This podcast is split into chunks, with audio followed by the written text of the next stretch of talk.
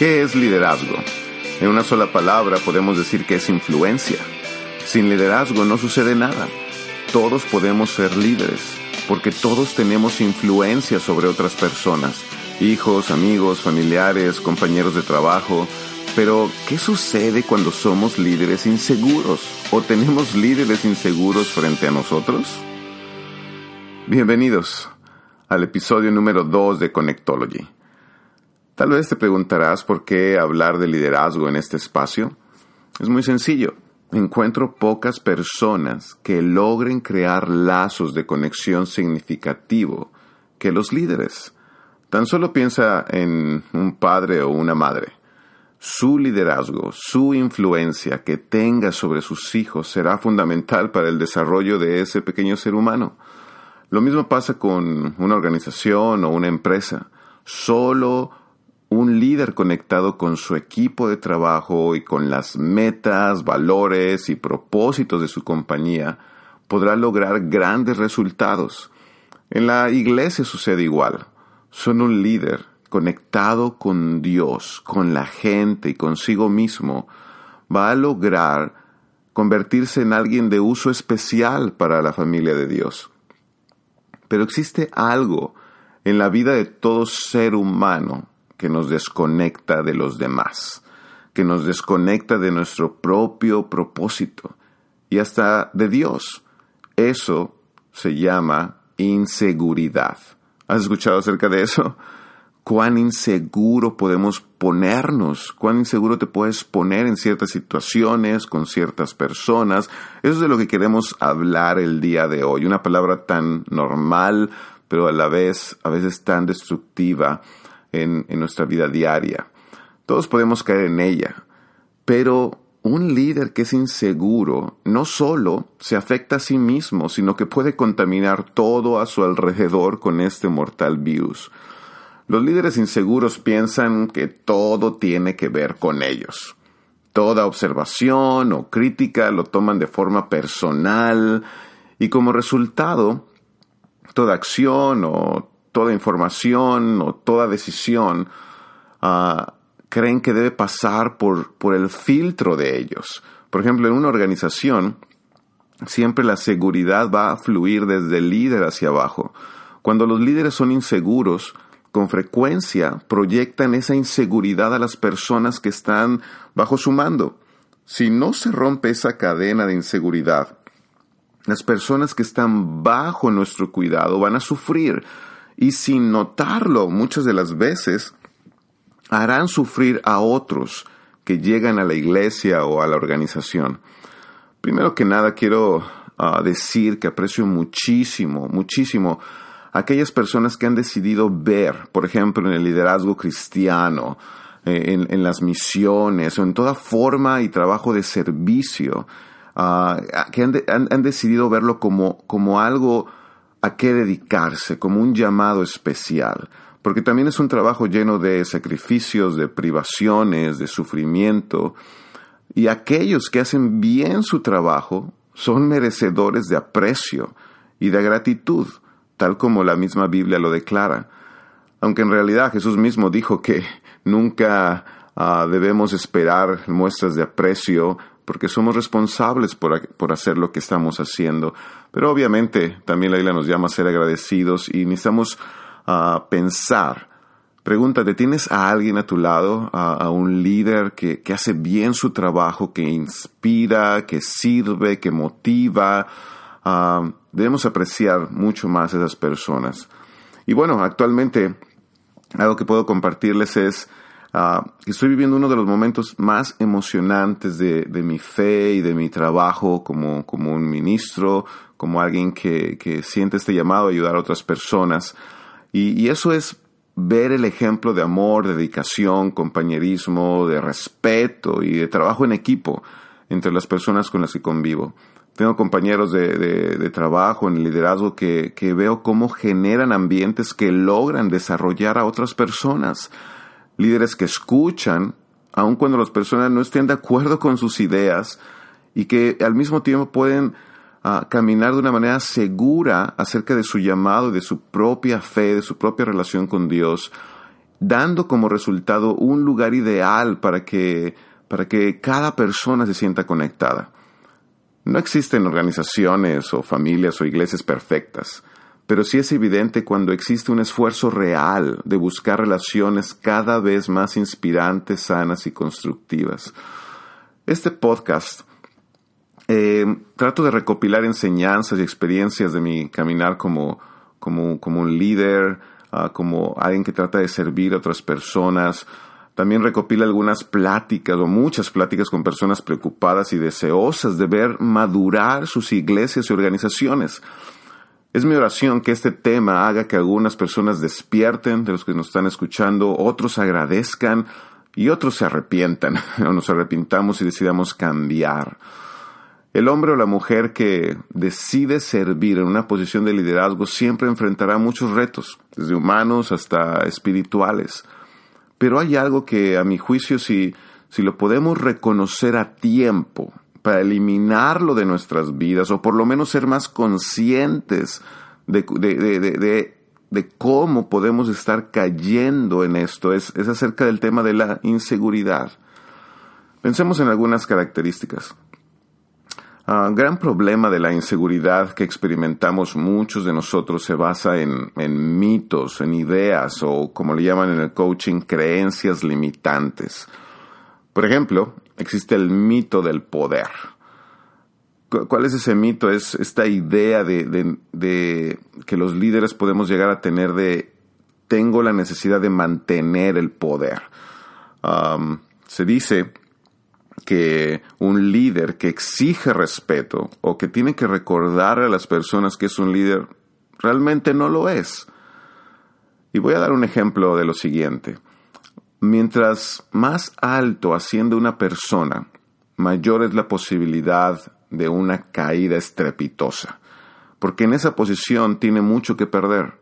Por ejemplo, en diciembre del 2008, un famoso banquero Ah, en Nueva York llamado Bernard Madoff.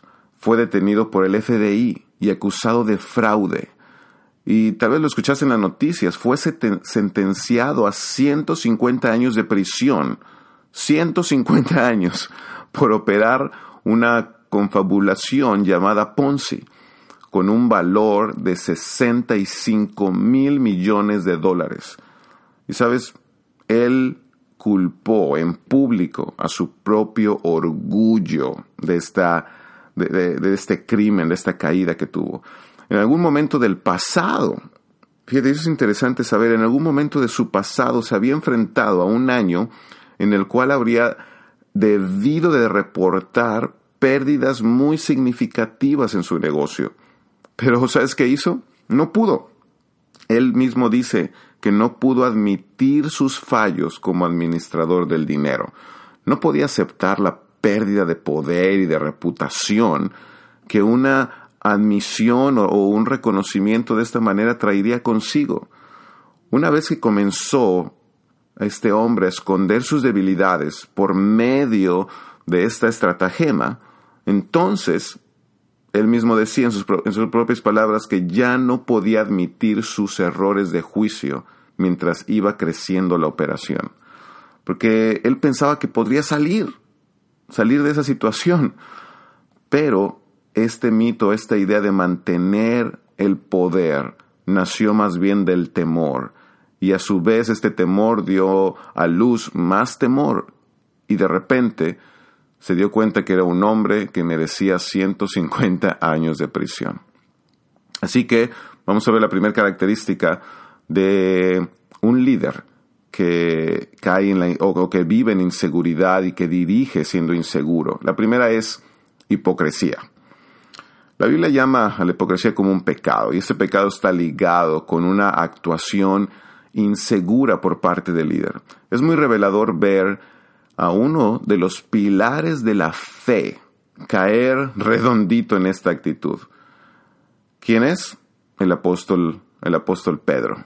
Y el apóstol Pablo relata en una de sus cartas, en la carta de Gálatas, en capítulo 2, verso 11, y, y lo relata así. Pues bien, cuando Pedro fue a Antioquía, le eché en cara su comportamiento condenable. Antes que llegaran algunos de parte de Jacobo, Pedro solía comer con los gentiles, pero cuando aquellos llegaron, comenzó a retraerse y a, y a separarse de los gentiles por temor a los partidarios de la circuncisión. Entonces los demás judíos se unieron a Pedro en su hipocresía, y hasta el mismo Bernabé se dejó arrastrar por esa conducta hipócrita. Cuando vi que no actuaban rectamente, como corresponde a la integridad del Evangelio, le dije a Pedro delante de todos, si tú, que eres judío, vives como si no lo fueras, ¿por qué obligas a los gentiles a practicar el judaísmo? Y ahí el apóstol eh, Pablo está ah, señalando y condenando la actitud hipócrita de, alguien tan importante en la Biblia como, como lo era Pedro. Y Pedro cayó en esta hipocresía según, según este relato de, que, que, Pablo narra en su carta a los Gálatas, porque él tenía miedo, miedo de lo que otro grupo de personas pensaría de él por estar platicando con un grupo diferente a ellos, como en este caso eran los gentiles. Pedro quiso agradar a las personas, pero terminó desagradando a alguien más importante, ese fue a Dios. Qué alegría saber que Pablo estaba allí para ayudar a, su compañero de, eh, de, este camino llamado fe. Qué alegría también que la Biblia no esconde estos relatos. Y eso es algo maravilloso. Y cuando leemos la Biblia no estamos leyendo un, cuento de hadas o una fábula que, que solo exalta lo mejor de las personas, sino que es algo real. Y también nos muestra que cuando preferimos esconder nuestras fallas y aparentar que no pasa nada, eso solo fortalece la inseguridad dentro de nosotros y no permitimos que el cambio, el arrepentimiento puedan llegar a nuestra vida o a nuestro liderazgo. La segunda característica de un líder inseguro es codependencia. La codependencia se ha definido como la tendencia que tiene una persona insegura de sí misma a cubrir su inseguridad tratando de agradar a otras personas para ser aprobado o amado. ¿Qué tal esto? Como vimos en el último ejemplo, un líder fuerte, espiritual y lleno del Espíritu de Dios puede caer en actuar de forma insegura. Pero si el líder no está alerta de esta característica en su vida, puede volverse alguien codependiente.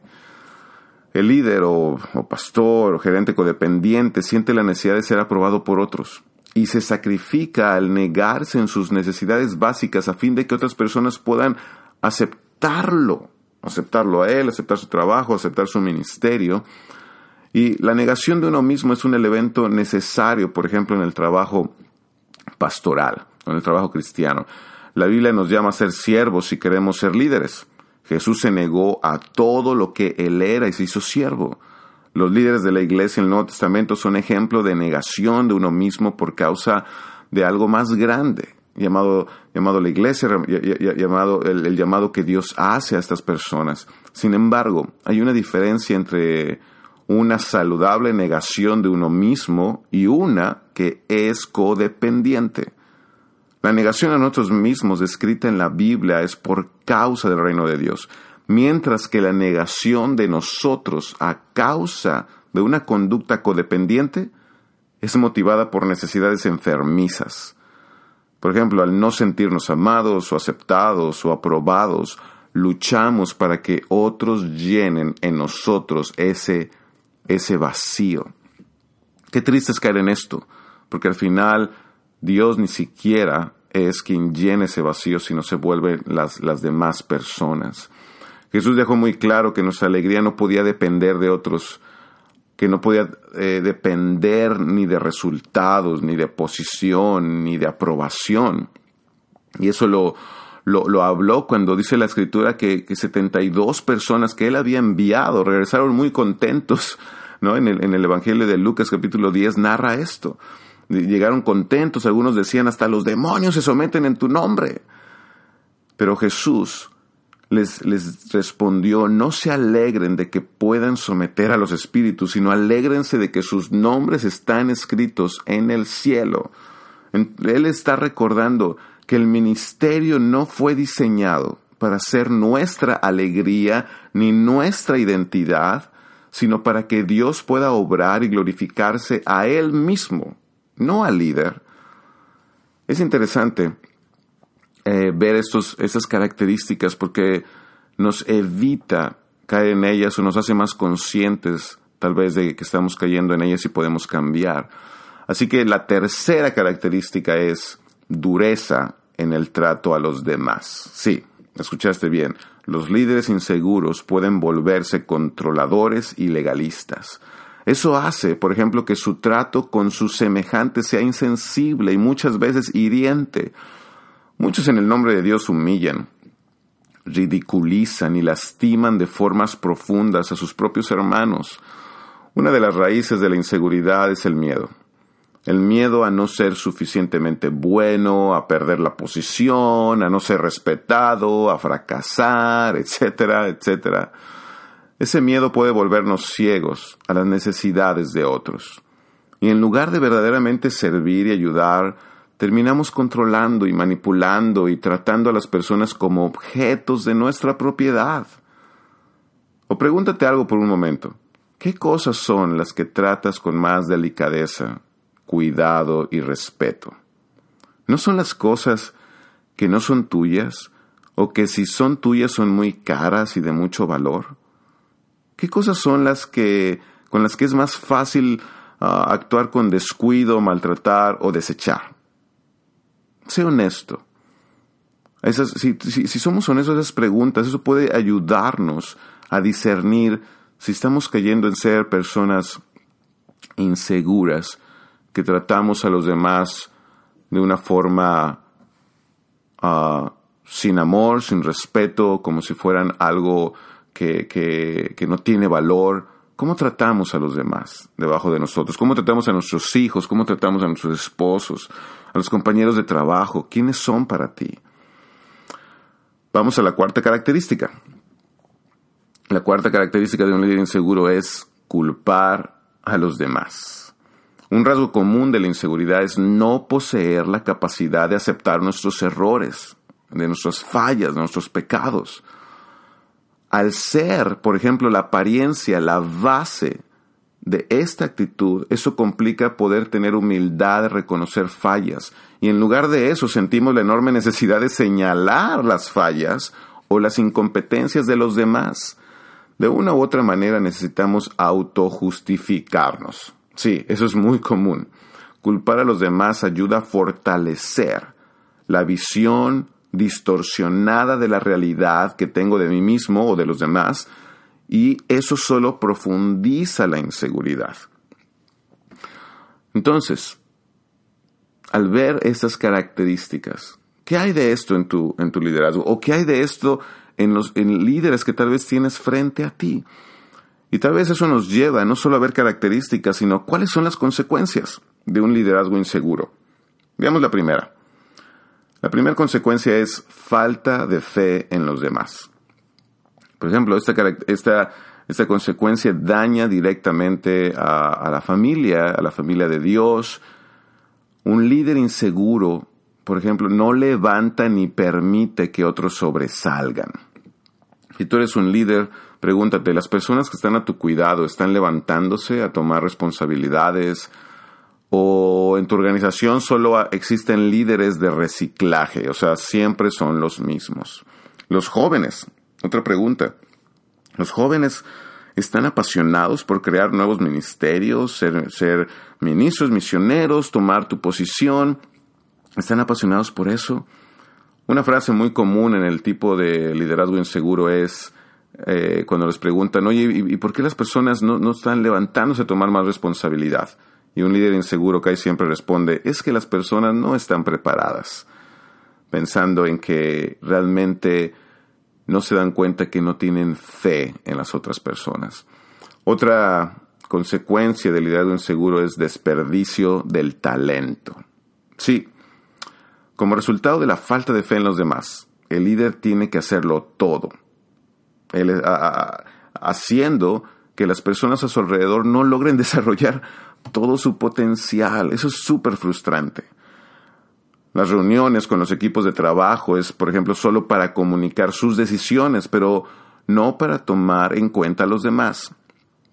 Algo que debemos aceptar es que Dios le ha dado a las personas, a su pueblo, múltiples talentos y dones que año tras año se pierden y se desperdician por culpa de este, de este pecado. Hay, hay libros y hay estudios que hablan de que en, general, en la mayoría de organizaciones, las personas solo ocupan el 14 o, o, o solo el 14% de las personas dentro de una organización están de verdad desarrollando sus talentos.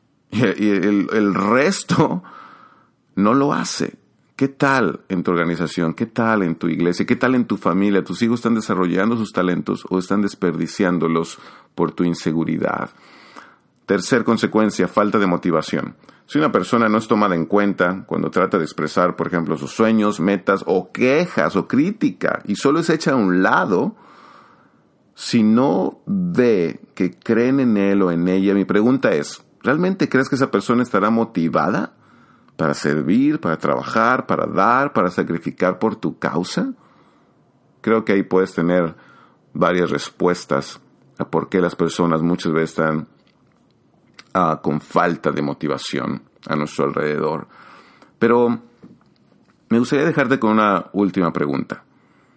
¿Qué hacer si mi líder es inseguro?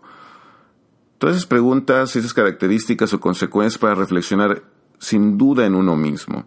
Pero también, también nos toca que a veces estamos frente a líderes que son inseguros, que tal vez tratamos de ayudar, que ya no sabemos qué hacer, que, se, que, se, comportan de una manera en, que todas esas características y consecuencias están viendo a nuestro alrededor, pero ¿qué hago si estoy frente a alguien inseguro y que ese alguien tiene un, un cargo de liderazgo? Bueno, primero, te animo a construir puentes. Es más fácil destruir que construir. Trata de conocer a la persona que está detrás del cargo. Exacto, todos tenemos uh, muchas veces un rol que desempeñar, pero detrás de cada rol siempre hay un ser humano. En el proceso, muestra tu interés en que las cosas marchen mucho mejor dentro de la organización y trata de ir más allá. Es muy fácil destruir, pero construir cuesta más trabajo. Así que ese puede ser un, un buen inicio. Segundo, desarrolla una relación firme con tu líder. Es mayor el número de personas que se alejan de las iglesias por relaciones rotas o por maltrato por parte de algún líder que realmente por la doctrina o por ideologías diferentes. Así que los que somos líderes no debemos engañarnos. Muchas personas se alejan de nuestro lado. No porque no crean en lo que, en lo que nos creemos, sino por, no, por cómo es nuestra actitud y cómo es nuestro comportamiento. Así que si tú estás frente a un líder inseguro, desarrolla una relación firme. O sea, de verdad busca construir, como hablábamos al principio, un puente de amistad, pero, pero también sigue expresando lo que piensas con amor, con respeto, pero no, no te rindas si en verdad crees en lo mismo que también tu líder está creyendo. Recuerda, muchos somos inseguros porque a veces tenemos un pasado donde hemos sido lastimados, somos inseguros porque tenemos miedo al que dirán y hay, hay, mucho detrás. Así que seamos firmes en, esta, en construir esta relación. Tercero, identifica y aprecia las fortalezas de tu líder.